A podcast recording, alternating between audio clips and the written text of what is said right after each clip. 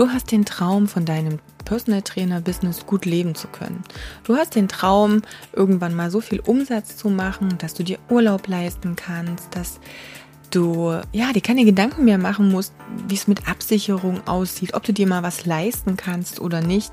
Du möchtest deinen Stundensatz auf alle Fälle über 100 Euro bringen, vielleicht 150 Euro und erwartest von deinem Kunden, von einem einer Privatperson, dass sie für sich und für ihre Gesundheit diese, sagen wir mal 150 Euro in dich investieren soll.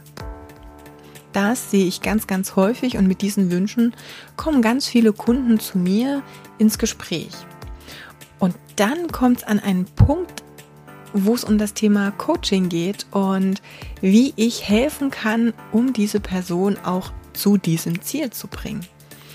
Und da klemmt es ganz häufig. Da geht es dann darum zu sagen, ah, habe ich jetzt das Geld dafür?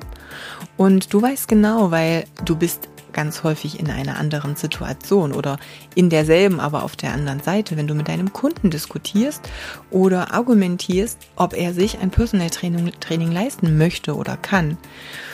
Es geht hier immer um Wertigkeit und nicht darum, ob jemand das Geld hat. Die Frage ist, was ist es dir wert, langfristig von deinem Business leben zu können? Was ist es dir wert, mehr Freizeit zu haben?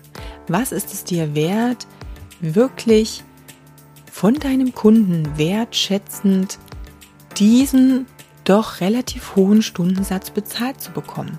Und was bist du bereit dafür zu tun? Das erfordert Arbeit, das erfordert auch Strategie, das erfordert Stück für Stück an dir und an deinem Business arbeiten und das erfordert natürlich auch eine gewisse Investition. Also überlege dir, wenn du von anderen verlangst, dass sie für dich gut bezahlen sollen, dann solltest du dir aber auch überlegen, dass das nur funktioniert, wenn du auch in der Lage bist, für andere einen entsprechenden Beitrag zu zahlen. Und das geht jetzt nicht nur in Richtung Business Coaching, das geht natürlich in allen anderen Dienstleistungen, die du für dich auch in deinem Privatleben in Anspruch nimmst. Da geht es um die Massage, die du dir vielleicht mal gönnst.